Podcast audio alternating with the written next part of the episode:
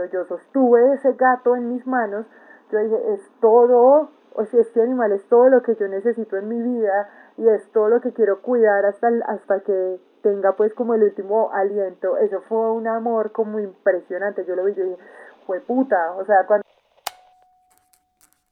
Porque estamos vivos escribimos y estamos vivos porque escribimos. La palabrería, más que un podcast, es un espacio.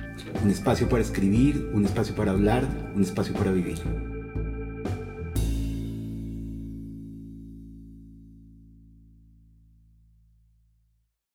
Buenas noches, buenos días, buenas tardes. Eh, bienvenidos a otro episodio de La Palabrería.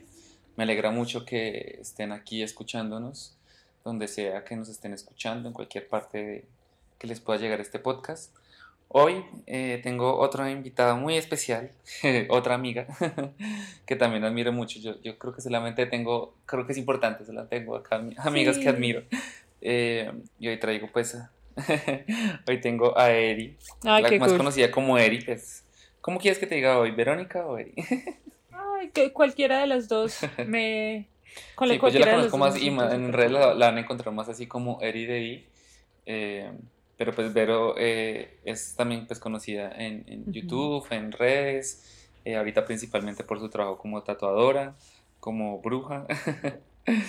Entonces, entonces, nada, estoy muy feliz de tenerla ella acá. De una vez les digo, vayan y busquen, la vean el trabajo tan chévere que, que ella hace. Y nada, ¿cómo estás, Eri? Bien, Miguel. Eh, feliz de por fin poder como ultimar este encuentro que ya había estado como bastante accidentado pero, pero muy contenta de que me hayas invitado a, tu espacio y todas las cosas lindas que dices. sí, no, no crees que, que, que, ha sido la, la, la, única accidentada en el podcast. Con Geraldine grabamos dos veces y las dos veces se, se nos a ella se le borró un audio, luego a mí se me borró el audio de ella, o sea, nos tuvimos que encontrar tres veces para que por fin saliera saliera uno de los podcasts, pero pues salió bien, o sea, al final salen bien. Ah, súper. Pues yo creo que nos va a ir bien también, ya después de... sí, sí, esperemos que sí. Entonces, nada, pues hoy, hoy tenemos varios temas, pero pues estamos ahorita con Richard hablando, por ejemplo, de nuestras mascotas, eh, de, de, que ambos tenemos gaticos con necesidades especiales. Que Eri tiene a, a, Caín y a Mora, y el que tiene, el que tiene los problemas es Caín.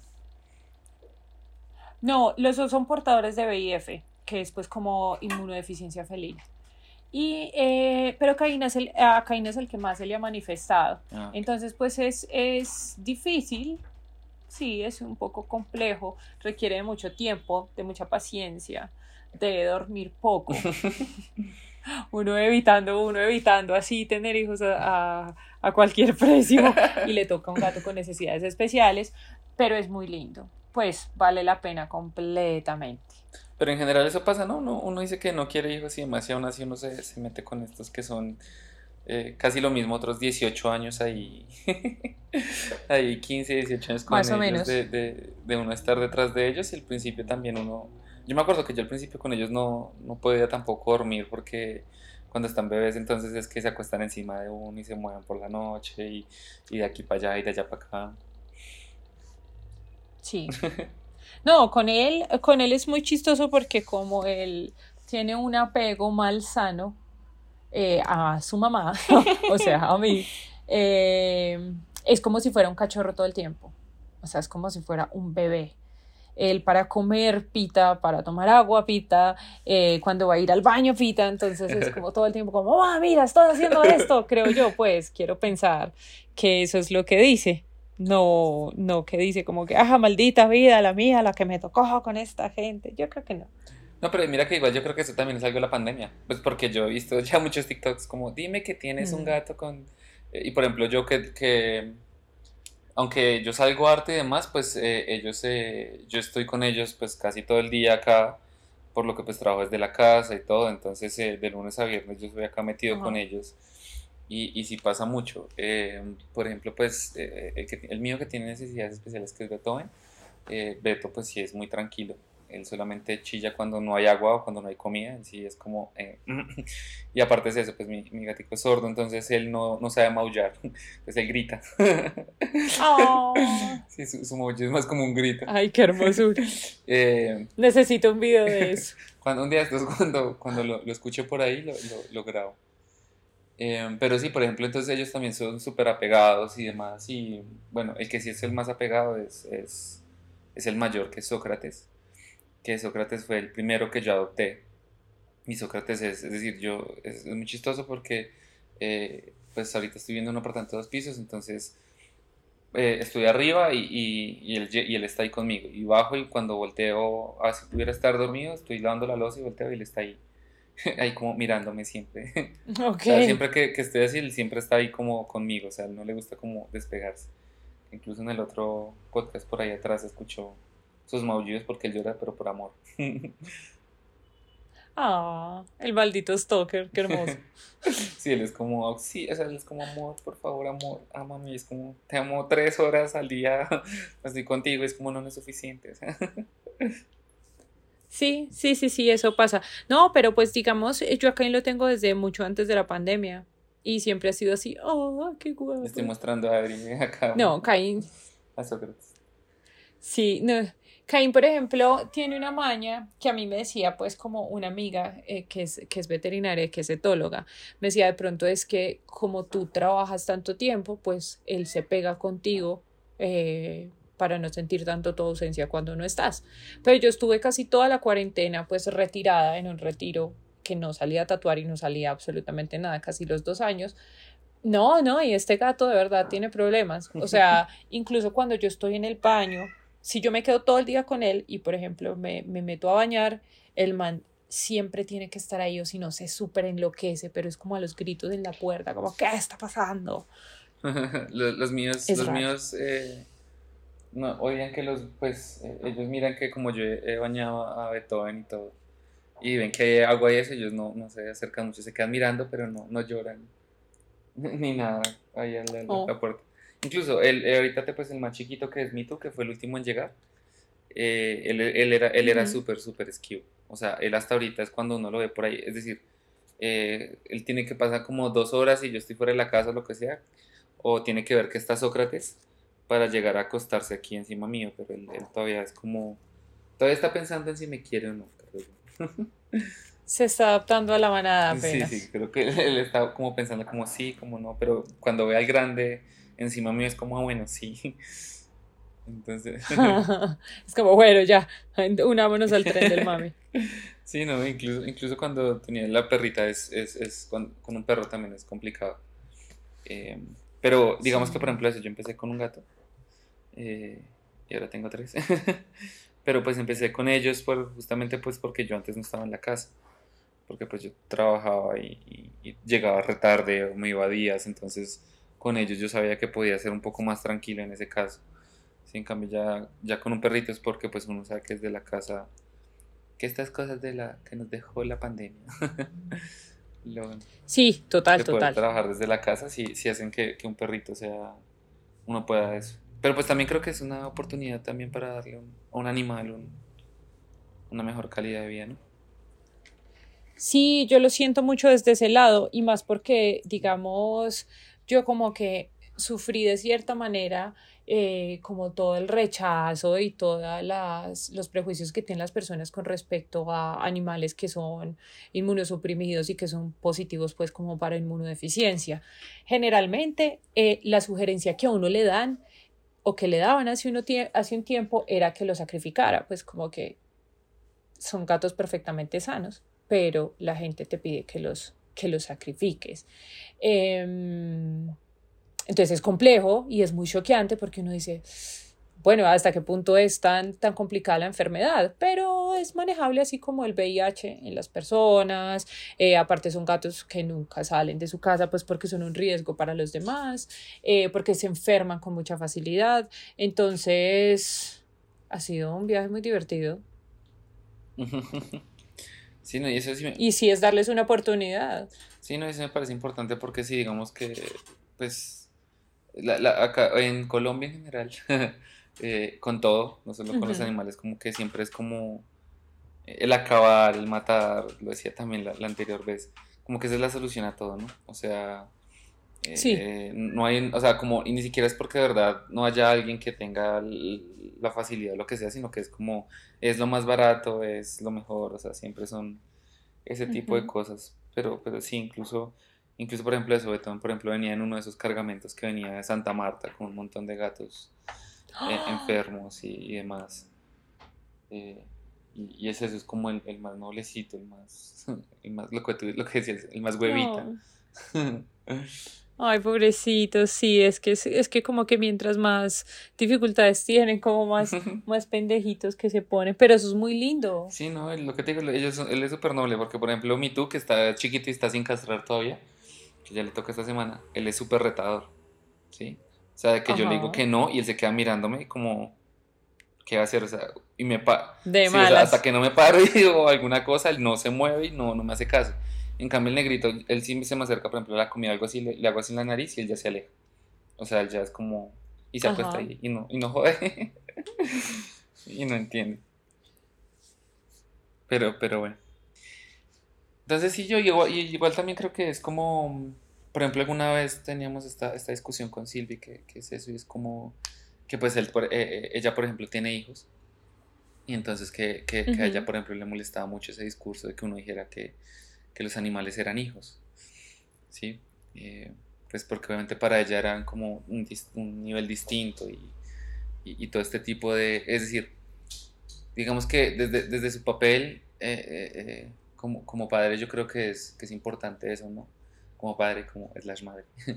Eh, es importante eso de, de- es, es difícil para uno, por ejemplo, que uno no, no tiene, pero pues uno los tiene a ellos y que para uno es casi, o sea, eh, los míos han estado en accidentes y todo y para mí han sido, ha, ha sido fatal, o sea, ha sido un Sí. desgarrador, no, no me imagino donde les llega a pasar algo, y incluso esos cuidados que uno les da, también lo que tú decías, ¿no? Que uno dice, no, no, no tengo hijos, pero uno, uno se responsabiliza de ellos como si... Sino que bueno, aquí a mí me parece como, como interesante esa, esa discusión porque yo siento que eh, las personas que se molestan eh, porque uno asume que tener, estar como digamos cuidando de una mascota y relacionarlo con maternidad es una visión muy especista. Es como si la maternidad solo se dirigiera a que si eres humano puedes ser madre. Yo siento que nosotros también de cierta manera tenemos una manera como de, de pues de- de- desde nuestros puntos de vista y de nuestra forma tenemos una manera de maternar estos animales, pero les estamos, les estamos dando los cuidados que se supone que les da pues como su madre a ellos cuando son cachorros y más digamos cuando tú los crías desde que están pequeños, o sea que literal pues eh, es un bebé, es un bebé no humano, que de ahí es donde yo digo, bueno, pues me parece como chistosa la visión especista del asunto, porque realmente yo estoy haciendo la, la función de su madre, yo le estoy cuidando, le estoy eh, brindando ciertas atenciones, a mi manera le estoy enseñando ciertas, ciertas cosas, es un tipo de maternidad, pero visto pues como desde otra especie. Entonces, yo no quiero ser muy hater con eso y no estoy diciendo mi mis obligaciones como cuidadora de gatos o como, o como madre de gatos son las mismas eh, que cuidar pues un humano porque claramente pues somos, somos especies súper diferentes y un bebé humano tiene unas necesidades completamente diferentes.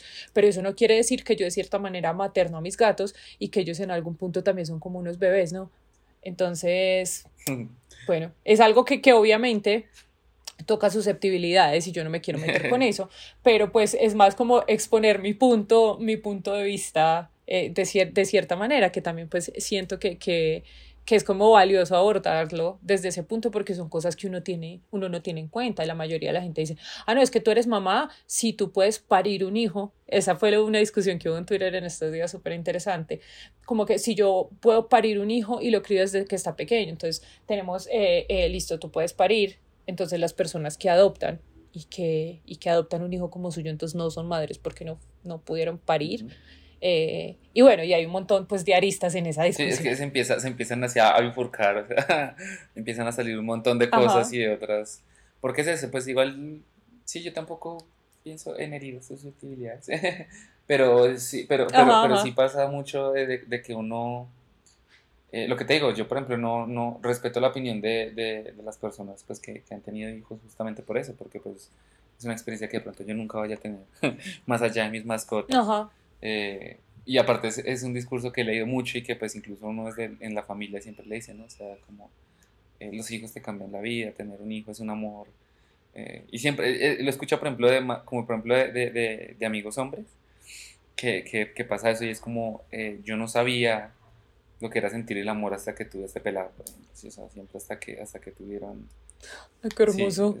Sí, siempre es eso, como, como ese, ese, yo creo que también es eso, ¿no? Como esa sensación de amor de la nada eh, que, que, que, que, surge cuando, cuando tienen hijos. Yo creo que también es, es algo interesante. Porque pues si a ellos a uno, a uno se les surge, es como con, con, un poquito de tiempo, más o menos como a las dos semanas, que no tener a las mascotas ya, ya. Pero, Ah, bueno, a mí me pasó, a mí me pasó con Caín que lo mío fue como, como un flashazo, o sea, como que yo lo vi y no era el gato que más me interesaba, pues yo lo, yo lo adopté muy cachorro de hecho y él estaba muy enfermito, pues porque precisamente los llevaron, pues como yo lo, yo lo encontré en una jornada de adopción. Eh, y era el gato más feo que había, literal. Yo decía, no, marica, ese gato está horrible. Eh, y en el momento en el que yo lo sostuve, yo me imagino que eso de pensar, de, eso de pensar una mamá, bueno, no sé, no sé, o sea, no me quiero meter en ese campo porque yo no soy, o sea, yo no he parido, yo no tengo hijos míos, pero digamos los bebés cuando nacen no son precisamente como agradables estéticamente, aparte que se, pues están llenos de sangre Digámoslo, y tal, ¿no? O sea, señoras pero madres, cuando... o sea, incluso yo que fui bebé, yo acepto que fui feo, los bebés son feos, aceptémoslos, por favor. No, y recién nacido pues es que uno es como una masa de sangre y uno está arrugadito y tal, es lo normal, claramente. Y digamos, eh, a mí me pareció muy curioso, pues aquí queriendo como, como hacer el, el, el símil, eh, no queriendo decir que sea lo mismo, pero digamos, cuando yo sostuve ese gato en mis manos, yo dije, es todo, o sea, este animal es todo lo que yo necesito en mi vida y es todo lo que quiero cuidar hasta, hasta que tenga pues como el último aliento, eso fue un amor como impresionante, yo lo vi, yo dije, fue puta, o sea, cuando lo sostuve, que yo creo que de pronto eso, eso, eso es, me imagino que es muchísimo más grande cuando tú tienes un bebé, que aparte un bebé humano pues se comunica en tu lenguaje, que es lo otro que yo siento que, que tiene como un tono especista la, la conversación. Eh, ellos también tienen, los animales también tienen su manera de comunicarse, pero ese man lo primero que hace es como parpadearme así lento y yo no, ya, que somos el uno para el otro, nos podemos separar, yo amo este animal, marica, es mi razón de vivir, en fin, fue una cosa así pues loquísima. A mí no me tocó como adaptarme a él porque desde el principio el man me saltó encima y es como, mira, tú me vas a cuidar y, y no sé qué vas a hacer para alimentarme y tal. Fue, fue un apego pues como súper, súper espontáneo y siento que precisamente a muchas personas también les sucede y por eso se atreven a comparar un poco como la maternidad humana con el, de cierta manera, maternar pues como un cachorro de otra especie. Pero mira que, que hay muchas veces en las que, en que la relación es complicada, es decir, yo creo que a veces, por ejemplo, los perros que han sufrido de maltrato y cosas así que, que por ejemplo, les cuesta adaptarse a un sí. hogar y eso, pero, por ejemplo, lo mismo a mí con, con, con Sócrates, eh, fue igual, o sea, yo lo vi y, y, aparte en el lugar de adopción fueron así como le pusieron un, un corbatín, ¿sí? Y entonces, claro, esta, esta pequeña rata con un corbatín y los ojos así azules, gigantes, no, yo lo vi, yo dije, pues, oh. entonces, claro, me lo trajeron y de frente pues era más flaquita, así con el pelo en, eh, como en púas. pero entonces... Eh, Ay, es que son muy feos. Sí, pero yo estaba así acostado cuando llega este man y se, me, y se me sienta encima en el hombro y se me queda dormido en el hombro. O sea, una cosita, o sea, Sócrates ahorita ya, pues es muy grande. Entonces, pero en ese momento me cabía en la uh -huh. mano, me cabía en la mano y se me hizo en el hombro y se quedó sí, dormido sí, ahí sí. y yo dije como, me morí. O sea, ahí ya me morí. Sí. Y ya después fue la primera vez que, que, que, una vez, eso sí, nunca se me olvida y él todavía lo hace. Y es el único que lo hace. Y es que Sócrates me escucha a mí llorando y él viene. O sea, Sócrates, siempre que él me ah, escucha llorar, eso... viene y se me monta encima. Y es el único de los animales que tengo que hacer. A mí me pasa de hecho con Caín, de hecho Caín pues tiene como su certificadito y todo de animal de, de apoyo emocional, porque, bueno, con él y con, con, Morita, Morita no soporta el llanto. Entonces, sí, hay una cosa muy particular y es que si tú te pones las manos en la cara y haces como que vas a llorar, ella inmediatamente es a quitarte las manos de la cara. Y Caín también tiene una cosa muy particular, es que se te sienta al, lado, muy chistoso, como los perros estos de narcóticos, eh, se te sienta al lado. es como, bueno, voy a estar aquí, hay que tú pares de llorar como una estúpida, y voy a estar todo el tiempo que tú necesites. Es muy gracioso, es muy gracioso. Sí, no, Sócrates pide amor, y, pero cuando, cuando él ve, o sea, él es decir, él, pide amor constantemente, se parece mucho a mí. Pero, pero ya cuando es algo oh. que es llorando, él sí se sube como lento y se queda ahí quieto encima de uno, o sea, pero tiene que ser encima mío. Y, y, como que ahí sí hace... Oye, qué hermoso. él, es él es súper, él es el, el, favorito que, pues es favorito por default, ¿no? Por ser el primero. sí, sí, sí. Oye, ¿cómo hiciste, por ejemplo, para sacar eso? O sea, uno cómo le saca un certificado de, de apoyo emocional a un animal. Bueno, primero tienes que hablar, digamos, con la, con la persona que te dé tu diagnóstico, pues con tu terapeuta. Y eh, pues es como definir la conducta del animal, ellos creo que establecen como el vínculo que tú tengas con el animal y, y ya, y te dan como un carnet, como una, un certificadito como que miran qué tal, mira que, que, que, según tu trastorno, qué tan apegado estás a tu mascota y qué tan mierda te puedes volver sin tu mascota. Y dicen, no, sí, definitivamente lo necesitas, ya toma. Creo que, me lo voy a llevar a la esquina y a ver si lloras. Eh, pero creo que con los perros es, es como que ellos los adiestran para eso. Ah. Con los perros sí es un poco más como desde ellos. No estoy muy, muy segura cómo es el, proceso con ellos. Con los gatos es un poco diferente, pues porque los, bueno, los gatos en general. Sí, porque pues, yo, por ejemplo, los, algunos, no, eso no sé si ya sea emocional o físico, porque por ejemplo hay personas que tienen como por ejemplo Tourette u otro tipo de trastornos en el que empiezan como a golpearse y cosas así y justamente el perro lo que hace es detenerlos, entonces sí tiene que estar como, como maestrado para eso, pero no sabía que por ejemplo un gato puede ser, apoyemos certificado. Eh, creo que en algunos, el, en algunos países eh, no valen los felinos como animales de, de soporte emocional, pero creo que, eh, bueno, porque no tienen la manera pues como de comprobar. así como un perro que digamos a, a, ciertos estímulos reacciona, como lo que estabas comentando con las personas que tienen Tourette pero digamos creo que, que siento yo pues que el certificado de los felinos se hace más como desde tu necesidad por tener tu felino. Entonces como que claro, tú vas a terapia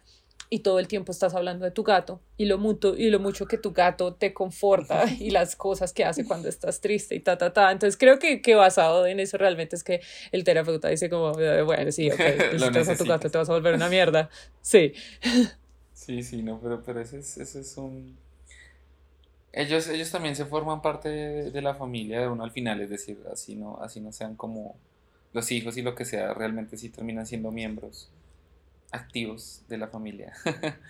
Eh, y ponle que, digamos tú que tienes varios animales, eh, te das cuenta que la comunicación con cada uno es diferente y es muy especial. O sea, sí hay una comunicación y sí hay unos gestos y unos estímulos a los que ellos responden, pero son como particulares en cada uno a mí me pasa pues como con los dos, como Morita responde a ciertas cosas, Caín responde a ciertas cosas y así. Sí, por ejemplo, lo que te decía que, de que, por ejemplo, mi tú es el más, el, el que desafiante, Sócrates me hace caso. El hijo rebelde. Sí, porque Sócrates, por ejemplo, pues digamos que Sócrates fue el que la llevó mal porque yo en ese entonces sí le pegué cuando era chiquito.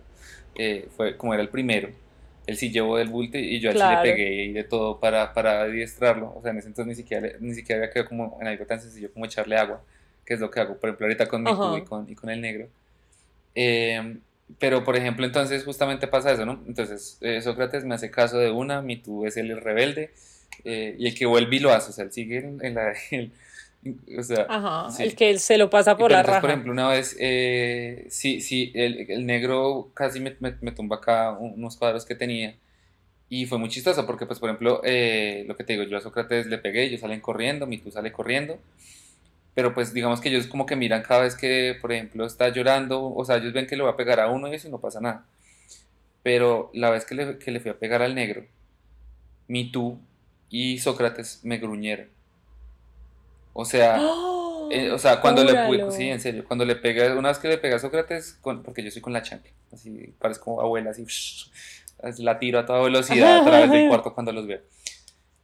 Eh, o sea, lo que te digo, me le acerqué a pegarle al negro y los dos me, me gruñeron.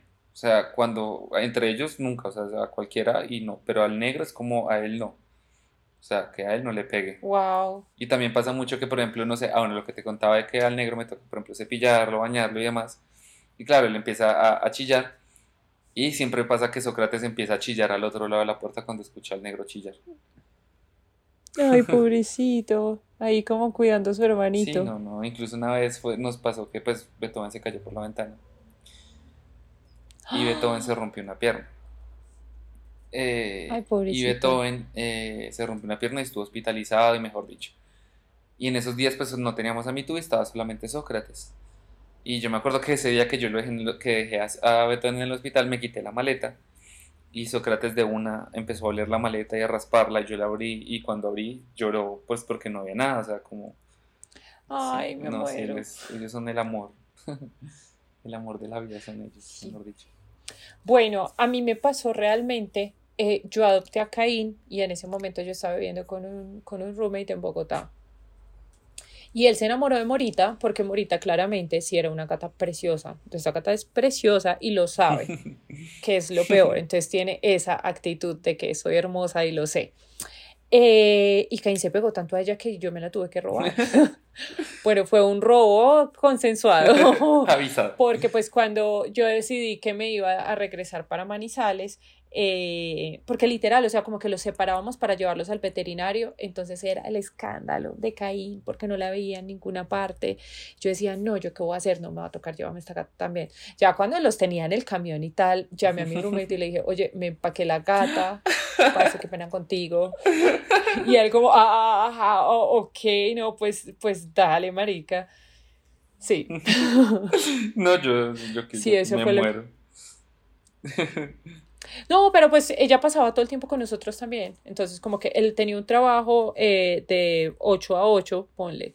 Llegaba ahí como que iba al gimnasio y tal. eh, entonces ella se la pasaba pues como realmente conmigo. Sí, no, y por, no, y por ejemplo es lo mismo que yo pienso ahorita, o sea, aparte es eso, ¿no? Yo, yo no, es que yo siento que uno no es un loco de los gatos, sino que la, la demás gente también lo vuelve a uno un loco de los gatos. Porque, pues, por ejemplo, a mí de cumpleaños, eh, mi mamá, yo justamente, pues, me- una vez me pidió una foto de, de, de los gatos, no sé, yo me pregunté por qué, yo, ¿cómo así? Entonces, justamente le mandé una foto donde están Sócrates y Beethoven abrazados, pero están durmiendo, mejor dicho, así, llamándose. Y mi mamá me regaló un cuadro, ese, o sea, esa foto hecha a cuadro así gigante de ellos. Wow. Entonces, entonces claro, o sea, eh, pensar en ellos, en, en- en separarlos es como no, pues, parce, o sea, ahorita no hay, no hay cómo, porque pues no, no me imagino cómo serán ellos solitos, cada uno. Sí, sí, sí. No, yo, eh, hay algo que yo tengo muy claro y es que, digamos, después de que los gatos viven junto- juntos mucho tiempo, y por ejemplo el caso de Cain y Morita que se llevan un mes, desde muy, muy cachorros, eh, definitivamente no se pueden separar. Sí, no, O sea. es- yo creo que les da como, les puede dar así como pena moral. Sí, pobrecitos, pobrecitos. Sí son, sí son bien, bien pegaditos y entre ellos también tienen unas dinámicas muy extrañas. Y por ejemplo, yo a los míos jamás, jamás, yo ni siquiera les levanto la voz, nada. O sea, si el gato quiere dormir con el culo en mi, en mi nariz, el gato duerme así. Si la, si la gata me está, dolie- me, me está durmiendo en las piernas, a mí me duele una pierna por estar en la misma posición, me la aguanto. Y digamos, con Mateo, Mateo es mi esposo, con Mateo solo hemos tenido una, un solo problema en los años que llevamos de relación. Y fue que una vez Morita, por marca, eh, ella tiene pues como sus, siempre que nos vamos de viaje, llegamos y como estos huelen raro, entonces si dejamos algo en el suelo, lo orina. ok. Or- orinó una, orinó una, una camiseta y Mateo se fue inmediatamente a regañarla. Tú no te imaginas el pedo en el que nos estábamos metiendo, porque yo le dije, no le levantas la voz, no ni mierda, a mí no me importa. Eh, entonces son súper mal criados, son súper mal criados porque realmente yo no soy capaz de ponerles límites, es muy complicado. Sí, no, y eso, Es y eso se nota, porque pues por ejemplo, eh, Sócrates siempre se me hacía encima, o sea, siempre como en el, en el, en el hombro o en, las, en los pies. Pero al principio pues yo vivía también con una roommate, que, que fue con ella cuando adoptamos a Sócrates, y, y, y Sócrates siempre se le hacía a ella encima de la cabeza. O sea, siempre y para dormir o lo que fuera, y, y lo mismo, él, él, a ella se le comía las cosas, le botaba vainas, y a mí Sócrates, nada. Y lo mismo, eso, de hacerse en la cabeza, una, una, también una, una veterinaria nos dijo, eh, nos dijo, e, eso lo hacen porque ellos saben quiénes, a quiénes pueden como controlar. totalmente, o sea, si ellos se quedan con Mateo, son divinos, o sea, no te imaginas, no, no no parten un plato. Si se quedan conmigo, vuelven todo una mierda. Sí, es que ellos son. Pero es que, es que son, aparte son súper chantajistas, pero, pero también es como lindo las dinámicas en las que entran dependiendo de la persona. Sí, no, y pues es, pero pues yo creo que pasa lo mismo más como en las familias, realmente, ¿no? O sea, como si me quedo con, con, mi papá, con mi mamá, con mi hermano, con cada uno es, es distinto y uno sabe qué puede o qué no puede hacer. Totalmente, totalmente. Sí, yo siento que eso, que eso sí pasa un montón con ellos. ¿Tú, cuántas veces te has mudado, ver, por ejemplo? muchas, más de las que me gustaría. Eh, sí, o sea, desde que los tengo a ellos, a ver, ponle que nosotros pasamos pues como, como, yo estuve separada después de que yo los adopté, después de que yo los adopté pasaron dos años, sí, yo los tuve, como dos años, año y medio más o menos, eh, tuve como un mental breakdown así horrible y tuve que estar separada de ellos casi un año. O sea, se los dio una persona para que los cuidara, porque pues mi situación mental estaba muy complicada. Y mm, volvieron a mí por un milagro de la vida. Después de eso, o sea, ese fue el primer, o sea, me, digamos, desde que los tengo a ellos, contemos, porque de ahí para atrás me he mudado infinidad de veces. Pero desde que los tengo a ellos, ponle que me, que me vine de Bogotá a Manizales. Aquí en Manizales ellos se tuvieron que mudar cuando yo estaba enferma. Luego se volvieron a mudar conmigo. Después de la cuarentena nos mudamos a otro apartamento que quedaba más central. Em, de ahí nos fuimos a México seis meses. Y de ahí volvimos aquí a donde estamos en este momento y ahorita pues como en vísperas de volvernos a mudar. Entonces hemos volteado un montón, mis chiquitecos y yo. No, en general uno, no, uno voltea, o sea, te lo preguntaba justamente pues eh, para, para, para también hablar de justamente de los cambios de vida, pues ya ahorita incluso eso es como en los que ellos vienen incluidos. Eh, pero pues eh, Total. así has cambiado un montón. y sientes que, que en, esos, en esos trasteos ha sido como como eso, como, como, como cambios de vida o simplemente han sido como cambios que tú consideras como, no, pues normal, me traste ahí. Pues a ver, es muy complicado, o sea, cuando te estás pasando como incluso dentro de la misma ciudad, sí hay muchas dinámicas que, que cambian. Porque, digamos, tú vives en un barrio y te acostumbras eh, a la señora de la tienda, a los horarios de la basura, a la dinámica, digamos, si estás en una casa, si estás en un edificio. Entonces, pues es complicado porque te tienes, pues es complicado, no, es, es diferente porque te tienes que adaptar. Pero, digamos, yo he tenido unos cambios bastante drásticos. Eh, ponle que eh, por allá en sexto semestre yo eh, de un momento a otro dije voy a aplicar un intercambio y me fui a vivir a Taiwán, que es al otro lado del mundo, donde hablaban un idioma, total, y un idioma que yo ni siquiera entendía, pues si yo no sabía si la gente hablaba inglés o no, yo dije, no, pues hagámosle. La comida, el clima, la dinámica social, la manera de interactuar con las personas, la, la manera de relacionarte con amigos, con pareja, o sea, todo es como si estuvieras en otro planeta, literal, yo, es... Eh, pero yo siento que a mí me gusta como mucho esa dinámica porque, porque también lo pone a uno como en diferentes posiciones mentales. Entonces como que cambiar de, de contexto le ayuda a uno a ampliar como la perspectiva. De ahí ponle que me regreso, eh, me abrumó mucho regresar eh, y me fui para Argentina, que Argentina queda muy cerca, pero pues también es una dinámica social súper diferente me regreso y empiezo pues como a hacer... De, Latinoamérica. Sí, sí, sí. Y más que, digamos, yo estuve como en Buenos Aires, estuve como ocho meses. Y, y es complicado, o sea, como que desde, desde los horarios para comer es como, ok, porque están cenando casi a la medianoche, cómo van a dormir. Eh, es, es, es particular Eh, de ahí pues como que yo he intentado hacer muchos cambios, realmente a mí no me gusta como quedarme mucho en un mismo lugar, pero lo que me ha hecho quedarme eh, los últimos años, pues como sobre todo en lugares muy cercanos, por decirlo de alguna manera, han sido precisamente los gatos. Y eso, pues, y eso, que también pues estoy como constantemente viajando. Y sí lo pensé. ¿En Taiwán qué idioma habla? Mandarín. Ok, Chile. Sí, Taiwán es como uno de los estados independientes de China. Es una isla que queda enfrente de Y aparte te vas a ir a una isla. Y, aparte, aparte, total, o sea, y no me fui a la capital, que uno dice, bueno, en la capital es como más cosmopolitan. Yo me fui a una ciudad al sur que se llama Kaohsiung, que es medianamente como, bueno, es más taiwanés. O sea, es más, no están, estamos en la capital y tenemos gente de todas partes del mundo, eh, nada. O sea, es más la, la full experiencia. Pero ¿Aprendiste a hablar mandarín o cómo hiciste al final? Nada, nada.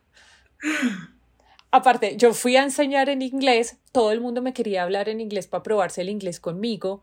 Yo me sé las vulgaridades en mandarín, pues, un par, pero, pero claro, cuando tú estás como profe es muy complicado porque la gente no te quiere enseñar el idioma, la gente quiere eh, ensayar su nivel de, del idioma que tú estás enseñando contigo, entonces te hablan en inglés todo el tiempo. Entonces uno como que no ve la necesidad realmente. Ok, ok, interesante, sí, ¿por qué no? Y por ejemplo, bueno, y Mati, como, por ejemplo, tu esposo, ¿cómo la lleva? Es que Mati ya tan convencido ni lo conozco. no, pero todo el mundo le dice así, no eh, Mateo, ¿cómo la lleva con tu cambio de vida? O sea, con los cambios y demás, pues, porque... Bueno, esa fue una de las cosas en las que coincidimos en principio.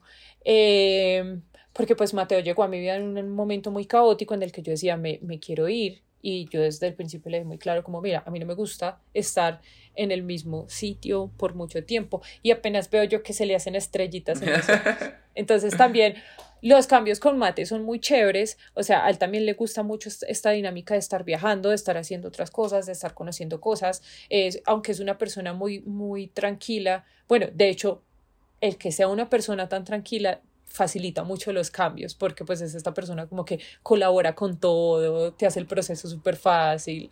Es como que a mí me frustra mucho empacar porque es, es llegar pues como a ese nivel de organizarme mentalmente y decir qué me llevo y qué, y qué dejo, porque literal es como llevarse la vida en una maleta cada cierto tiempo. Para mí es muy angustiante, entonces es de las personas que te dice, eh, te voy a ir diciendo y te voy a ir empacando y tú me dices si esto sí o esto no. Es súper, o sea, es súper, ah, súper tranquilizante. Entonces con él el proceso ha sido muy divertido. Y cuando viajamos con los gatos la primera vez por fuera del país, que fue a México, fue un proceso súper bonito, porque literal, pues era como que teníamos eh, los guacales, eh, que eran como unos morralcitos, entonces al lado tenían como unas cosas tipo pañalera, entonces teníamos pañales, pañitos, el perfume de Caín, las, las pastillas, las feromonas, la ta, ta, ta, ta, ta, ta, ta. Entonces pasó pues como que Caín, ellos en algún momento hacen sus necesidades, entonces llevarse al muchachito por allá, cambiarle el pañal, limpiarlo, echarle la feromona, que para que no se estrese, cambiarle el pañal, ta, y nos entendimos súper bien. Yo digo que esa fue como la prueba de fuego realmente. Y dijimos, sí, sí servimos para este trote. Bueno, por ejemplo, yo que tengo tres gatos, ¿uno cómo se lleva? Porque pues los perros tienen que tener cierto peso y demás, pero uno de los gatos, por ejemplo, ¿cómo los llevan en el avión? Bueno, eso depende muchísimo. Eh, porque creo que no puedes estar con ellos en cabina si es un viaje más de seis horas, pero eso también como que depende mucho de las aerolíneas. Eh, pero cuando nosotros nos, nos los llevamos, que nosotros íbamos para Ciudad de México y eran como cinco horas, nos los llevamos en la cabina eh, y en un guacal blando que pueda atender pues como ciertos respiraderos. Nosotros claramente pues por los desastres llevamos estos pañales como de entrenamientos para perrito que son como unos pads absorbentes y tal, y ahí pues como que se los pusimos en el piso del guacal, eh, y es muy fácil, hace muy, eh, es muy fácil en caso de que se lleguen pues como a, hacer sus necesidades. Lo único es que sí, a veces como que se orinan o se hacen popó en las patitas, entonces hay que limpiarlos, entonces pues tienes que comprar pañitos, y entonces si se estresan, entonces eh, recomiendan que un spray de feromonas o un collar de feromonas, entonces hay que estar haciéndole los cambios y tal, pero el resto pues es como sencillo. Yo siento que incluso es más, más complicado, digamos, cargar un bebé Sí, pues, bebé pues humano. sí, claro, porque pues incluso para, los, para los animalitos y eso venden como eh, ciertas drogas y eso que los mantienen como dormiditos durante el viaje y demás. No, eso es, eso es ilegal, eso ya no se puede hacer. Ah, Ajá hay que llevarlos completamente conscientes. Ah, claro, pues no, pues después de todo lo, y lloran, después lloran de todas las noticias que, que, que, he visto, pues sí, creo que es con razón. Total. Es prudente. No, ellos no se pueden llevar dormidos, o sea, si se duermen por su propia voluntad y son así de chill que se van a quedar dormidos, los míos no, no, no durmieron. Cuando sentían el motor del avión empezaban a los gritos, entonces como calmarlos, como meterlos la manito, ya no pasa nada, tal. Eh, pero en el aeropuerto pues son curiositos, nosotros eh, les los llevamos con un arnés. Morita, pues no, Morita estaba súper tímida y se quedó en su pacal, pero pues por ejemplo con Caín yo lo paseé por el aeropuerto El Dorado y todo el mundo era como, ay, un gato paseando, no, pues la sensación del aeropuerto, pero pues depende también mucho de la persona, de la gatonalidad, ¿no? personalidad del gato. Sí, eso, eso, me tocaría, yo creo que digamos con Beethoven, que, que es sordito, él, él no tiene, eh, ahí lo hemos sacado al parque y demás. Ah, súper. Y, y, y, sí, yo lo he sacado con lo mismo, con, con su arnés y todo, y, y, él no tiene problema porque pues él no hay ruido, el ruido no le, no, él no siente nada, en cambio Sócrates es súper miedoso. Sí, Sócrates es de, él, él, es siempre así erizado, él es miedoso de todo, pasa una buceta, llora. Eh, incluso hace poquito me pasó acá que, que, que, pues Sócrates lo mismo, como, como estaban nuevos acá, en, el apartamento, pues eh, Sócrates es muy curioso, entonces estaba que olía, que el pasillo y el pasillo y joda, y en una se salió. Y claro, entonces yo ya iba a salir corriendo cuando, o sea, él, yo abrí y él salió y yo me iba a ir detrás de él cuando él se queda quieto en medio del pasillo y empieza a llorar. O sea, como que se dio cuenta de lo que acababa de hacer. Así tú te lo buscaste. sí, yo como entré de la casa y él era y llora y llora y me tocó alzarlo y yo, pero ¿qué le pasó? Ay, pobrecito. Entonces sí, e, e, eso pasaba con ellos, pero, pero ve, ve, no sabía lo, lo, de los aeropuertos, lo va a tener en cuenta. Sí, sí, sí. De hecho, pues como que nosotros intentamos, eh, ya no nos da pues como la, la disciplina, pero eh, lo estamos como retomando. Les teníamos a ellos una cuenta en Instagram donde relatábamos pues como cómo había sido el proceso para sacarlos del país, como qué papeles nos habían pedido, cuáles son los trámites que hay que hacer, y demás, eh, pues como que por ahí, por allí está la información, porque sí, o sea, son muchas diligencias para sacarlos, muchísimas, muchas. Sí, pero lo que te contaba ahorita, o sea, eh, primero pues porque hay mucha gente pues que no sabe cómo debe ser y por ejemplo yo sé que en algunos casos, eh, por ejemplo cuando son perritos chiquitos no los puede llevar en cabinas y, uno certifica que son lo mismo, eh, animales de apoyo y demás, pues de las noticias que he visto últimamente cuando los llevan en cabina que son irresponsables o algo pasa y, y, han pasado cosas feas. Eh, pero bueno, como te contaba ahorita, por ejemplo, en Ámsterdam, que, que, que, es un lugar que, me gusta mucho, justamente pues allá uno tiene que tener, el perro tiene que tener una cédula. ¿Sí? O sea, y, si no tienes cédula te multan. Y, ahí pues la cédula también ellos la pitan y eso tiene toda la información de cuando los llevas al veterinario, de todo, o sea, eh, incluso, incluso que incluso eh, era muy chistoso porque pues cuando, cuando estuve allá miré y tenían como unos collares súper lindos eh, que, que, alumbraban así en la noche, o sea, pero con luces LED. Y yo como, ay, tan lindos, que sé que, como para comprarles uno. Y, y, mis amigos me dicen, sí, es que acá es obligatorio que los perros tengan ese collar en la noche. O sea, no es como... Eh, y lo mismo, tú allá no ves perros callejeros. Y ni siquiera es decir, no ves, no ves criollitos. Porque justamente allá la gente que quiere tener perros es porque, pues, de verdad, quiere tener perros. Tiene para hacer la, la inversión, claro, total. No, y es, una, y es una inversión completamente. O sea, como que si tú vas a viajar con un animal, eso te obliga a tener el animal súper bien y tener absolutamente todo al día, o sea, absolutamente todo. Entonces, si es, si es de tiempo y de saber que parte de tu salario, gran parte de tu salario se va a ir en, en todos los cuidados de ellos, pero pues al final vale muchísimo la pena. Pues sí, igual digamos que, digamos que este es un gasto que se mantiene, o sea, el, de, el de, los animales, ¿no? A veces fluctúa obviamente por lo mismo, por si se enferman o cosas así, pero digamos que no tiene tantos cambios, lo mismo como el de la maternidad, el de la paternidad, que es los pasos al colegio. Eh, total. bueno, hoy en día, uniformes, la verdad. Sí. También hay colegios, entonces pues no. Pero digamos, listo, tú mandas a tu perro al colegio o al entrenamiento eh, o al adiestramiento pero no le tienes que comprar útiles escolares, no hay que comprar em, uniformes, no tienes que cambiarles de ropa a medida que van creciendo, entonces también es como una ventaja. Sí, cada uno gasta la plata en, lo que puede, la Sí, total, total. Sí, entonces yo, yo por ejemplo eso, yo pienso que, que ya ahorita, por ejemplo, eh, eh, mi vida que ha cambiado tanto, yo digo como no, no, es eso, no, no la veo sin ellos, o sea, no, no veo una manera en la que, por ejemplo, eh, por más de que sean mis sueños de, de, por ejemplo, irme, que a veces creo que es más que, más que un sueño, es como algo impuesto, porque yo soy más feliz de turista, me he dado cuenta. Eh, eh, yo no me imagino, por ejemplo, yéndome y simplemente diciendo, no, pues los dejo y, y, yo sigo y pues hago lo que tengo que hacer. Y... Porque aparte de eso, yo no me imagino con quién dejarlos. O sea, me, me, me, me pone nervioso pensar.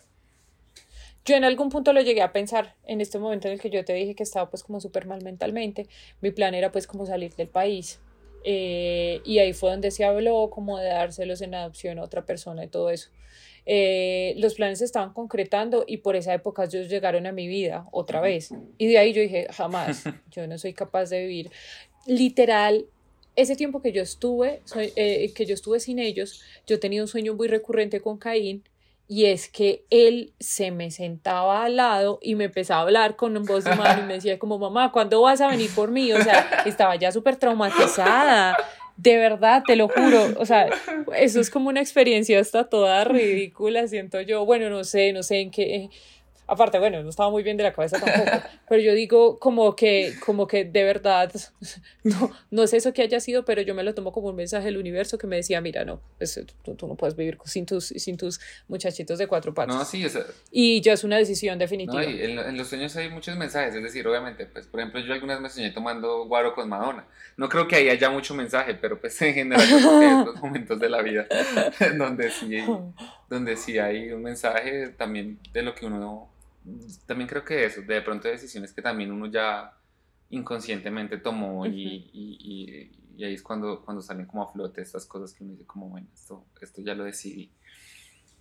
Entonces, entonces sí es, sí es bien importante, yo también creo que a veces prestarle atención a, a esos sueños y, y a estos moachos. Más que, por ejemplo, a mí me pasa que, por ejemplo, los, eh, yo siento lo mismo, que cada una de mis mascotas eh, han sido súper bien. O sea, lo que tú dices, mm, yo siento que hay como un entendimiento en ellos de que, por ejemplo, yo veo muchas personas que, que lo mismo, que les ha tocado como que gatos que, por ejemplo, son esquivos y demás, y que, por ejemplo, digo, exacto, que, por ejemplo, para mí eso es importante, yo digo, a mí no me gustan los gatos esquivos, ¿sí? O sea, pues no es que, obviamente no los podía porque pues, amo los gatos, pero sí, o sea, como que yo no, sería difícil para mí tener un gato esquivo. Y lo que te digo, los tres míos son consentidos, o sea, cada uno se ha ido como así soltando un montón.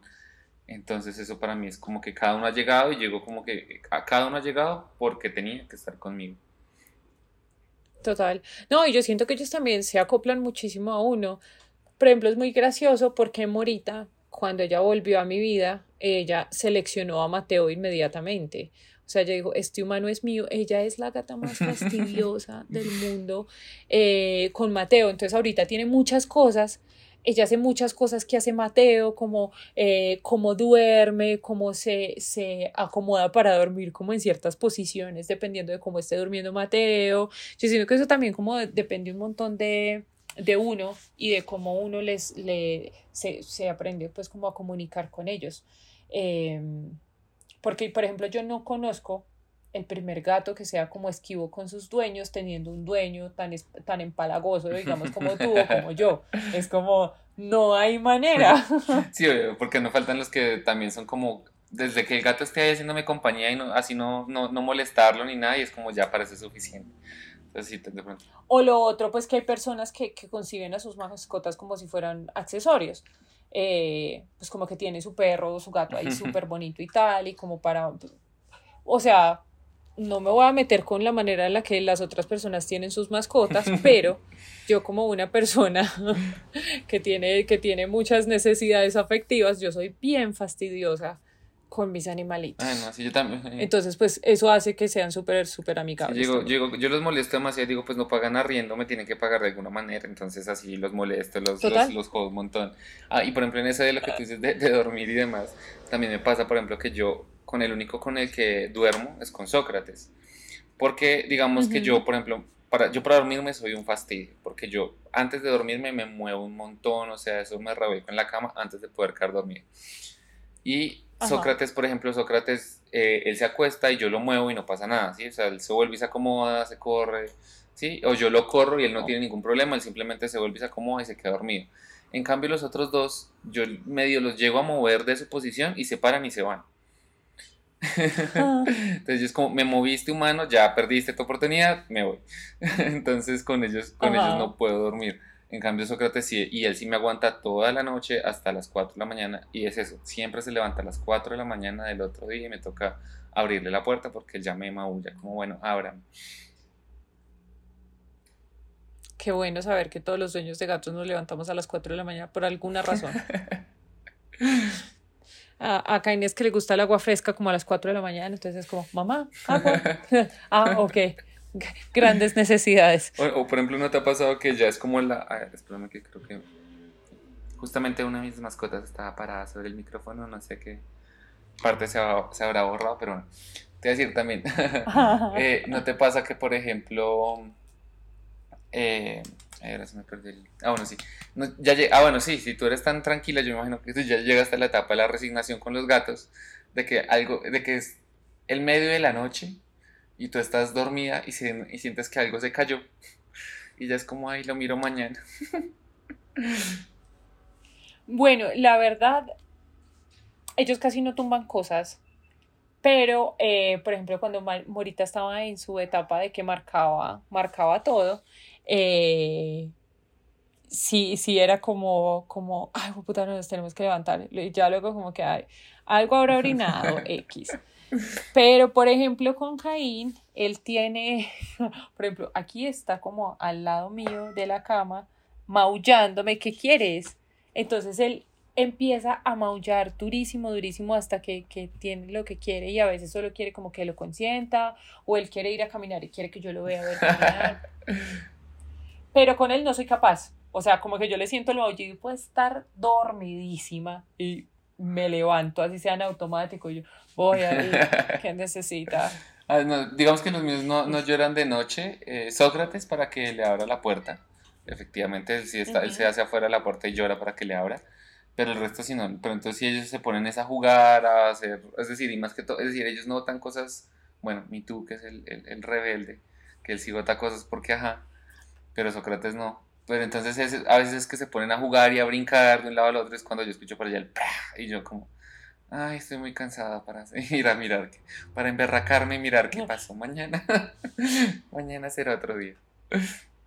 Mañana cuando ya los voy a regalar, los voy a regañar y no van a entender por qué los estoy regañando. Exacto. Sí, no, incluso a veces es la peor parte, ya que cuando pasa el cosa es como, ya para qué lo regaño, no van a entender. Sí, no van a entender una mierda. Pero bueno, Eri, me encanta hablar contigo.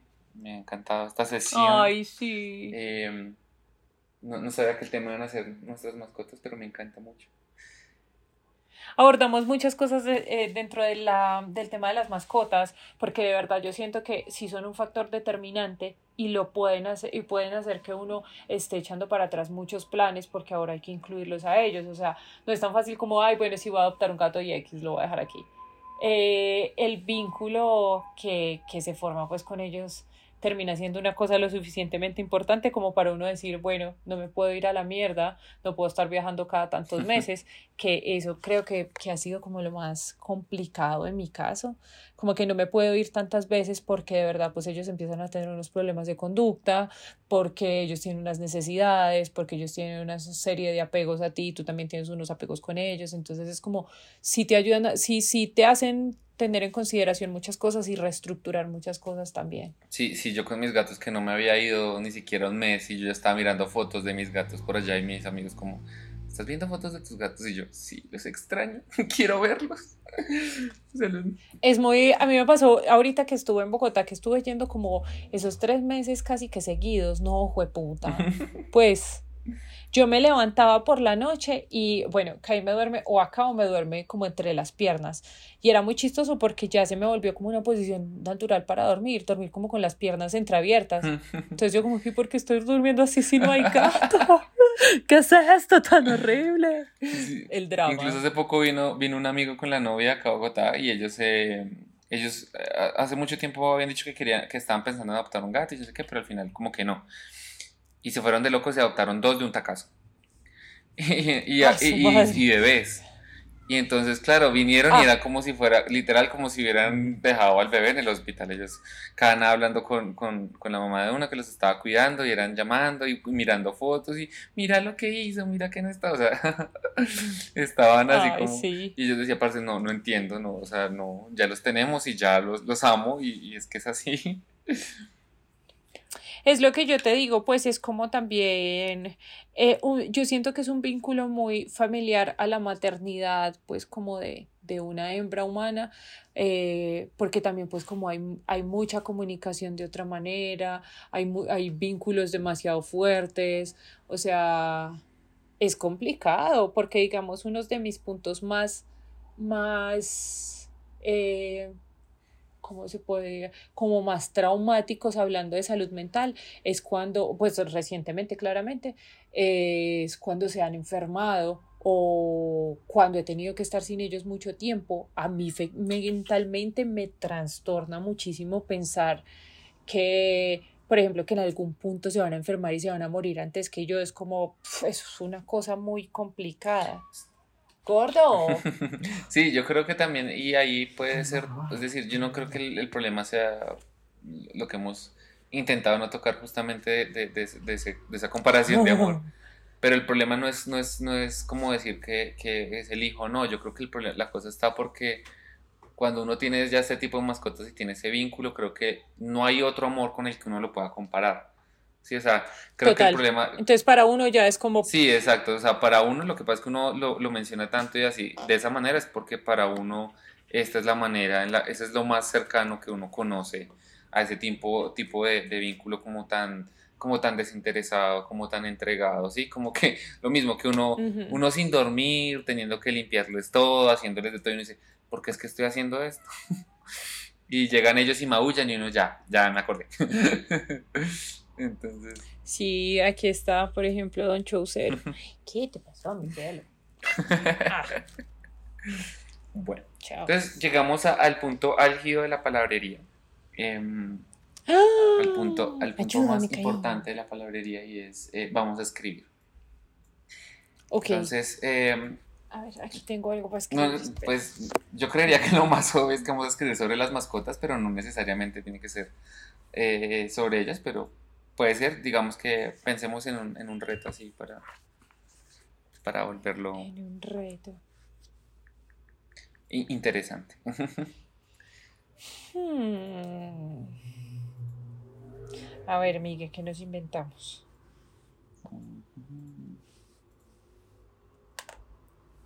Algo que tenga que ver con mascotas. Ay, no sé.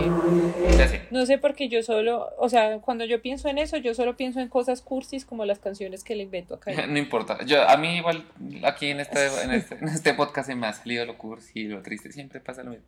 Es normal. Eh, Oh. eh, ya sé, a mí ya se me ocurre. Eh, imagi- imaginemos que imagi- escoge a una de tus mascotas. Imagina que, que habla en tu lenguaje humano. E imaginemos una pequeña charla con ellos, ¿te parece? Ja. Ok. No. Entonces, eh, Claramente con el que más me comunico es con Caín, porque Morita sería como cualquier comunicación, es, eh, lo que sea, no me importa. sí, ajá. Ella me contestaría ok. eso. Sí, ok, sí, whatever.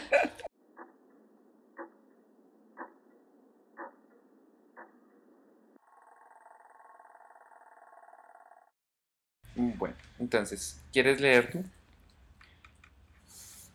Mm, sí.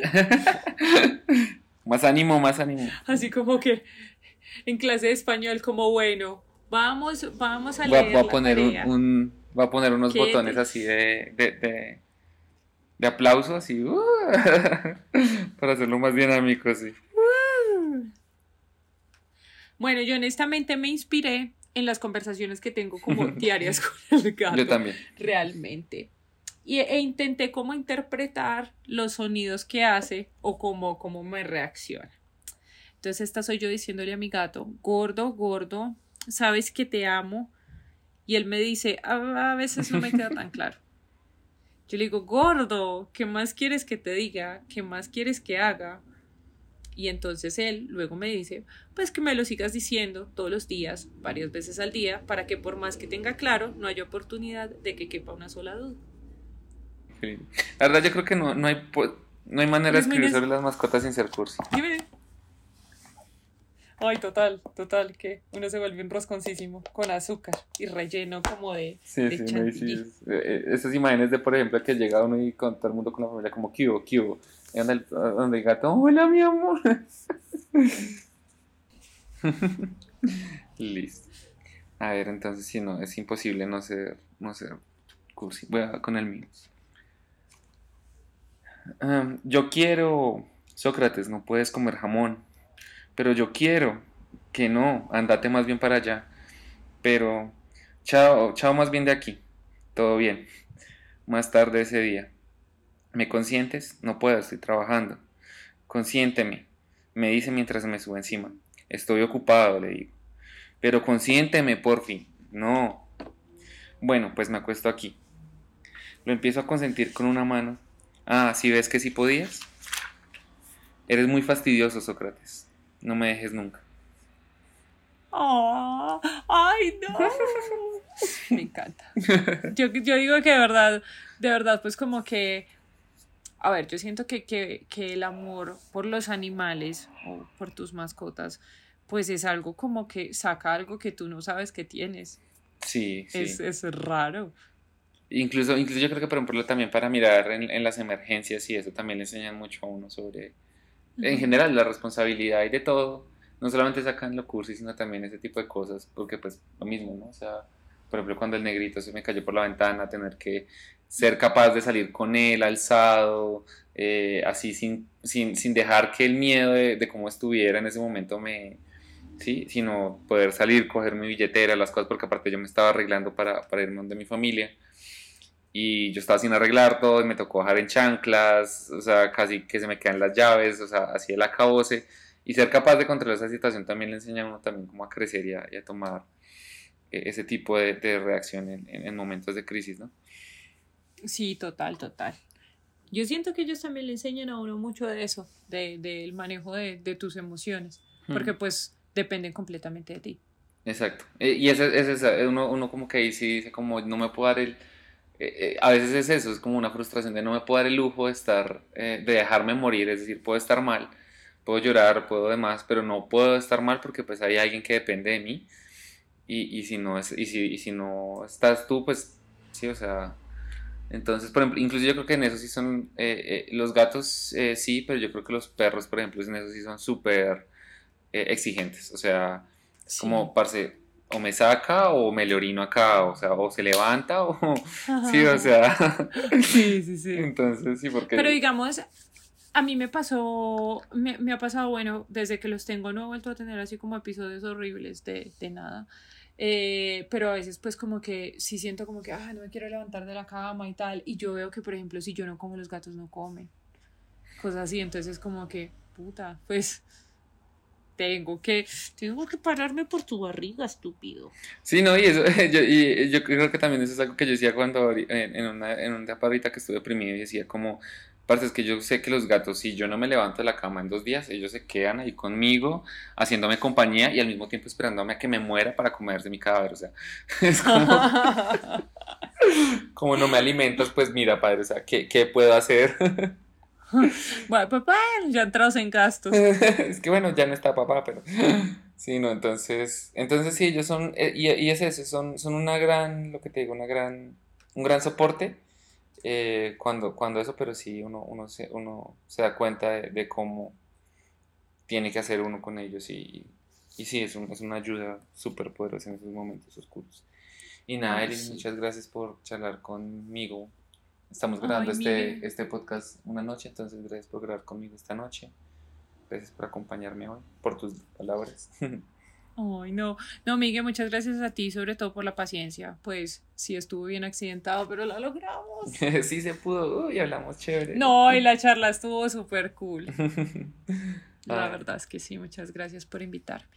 Muchas gracias por estar aquí de nuevo. Muchas gracias a todos los que llegaron hasta aquí. Eh, si nos quieren contar sobre sus mascotas, eh, aquí está la palabrería para que nos comenten por Instagram. Eh, muchas gracias de verdad. Eh, nos esperamos ver en otro capítulo pronto. Entonces nada, chao y gracias por escucharnos.